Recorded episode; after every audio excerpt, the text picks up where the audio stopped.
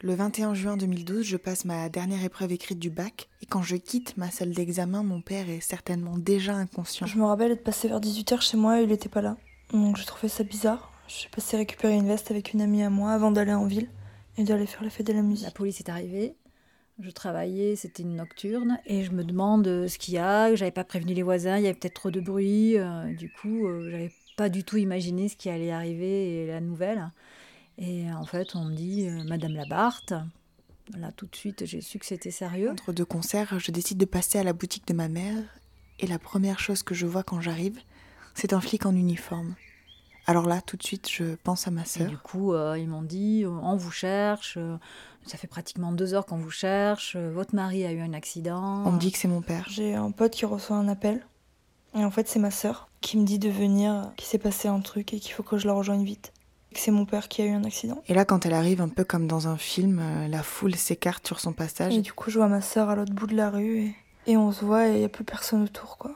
Et on se serre dans les bras et, et on pleure. Et, Et on part en trombe à l'hôpital. Là, je tombe sur un interne qui me raconte dans quel état est Didier. Fracture du rocher, de l'arcade, hémorragie cérébrale, sonde, coma artificiel, hélicoptère, Bordeaux. Alors là, c'est c'est le début d'un d'un long cauchemar. Et en même temps, il y a tous nos potes qui nous rejoignent aux urgences. Là, ben, on a euh, une chaîne humaine qui se met en place, une chaîne humaine d'amour. en fait, notre maison qu'on aimait beaucoup et qu'on a quitté le même été, c'est devenu ouais, c'est devenu un lieu de vie euh, H24. Enfin, c'était tout le temps quoi, tout le temps il y avait du il y avait du mouvement, il fallait pas que ça s'arrête. croyante, hein, mais euh, dans leur chambre, quand on avait besoin de penser à lui, il y avait une bougie qui brûlait sur la Il cheminée. fallait pas que ça s'arrête parce que si ça s'arrêtait, on relâchait et, et c'était pas bon. Et puis quand on avait envie d'y penser euh, à plusieurs, eh ben, on écoutait ça. Soyons les plus, soyons les plus beaux, soyons les plus. Ou ça?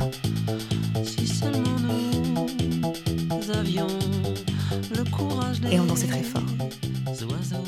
Et à partir du lendemain, du 22 juin, chaque jour de notre été sera rythmé par un aller-retour à l'hôpital de Pellegrin à Bordeaux. Après avoir passé ce sas D'abord ma mère en réa. où on se lave les mains, où on se met en tenue, où on met un bonnet, où on met des chaussons, euh, on- pour aller voir ben, la personne qu'on aime, là, qui est branchée euh, avec tous ces tuyaux, ces machines, euh, qui, nous, qui nous entend, mais on n'en est même pas sûr. Et il nous dit que tant qu'il n'est pas réveillé et qu'il a toujours euh, tous ces trucs Je me rappelle ben, on pourra pas le voir. de quand notre mère elle nous a dit qu'on pourrait aller le voir. Et puis il a décidé de sortir du coma le jour des résultats du Et en bac. fait, ma mère nous a dit, enfin, a dit à ma soeur, tu vas aller lui annoncer en vrai. Et là, on était. On n'en pouvait plus, quoi.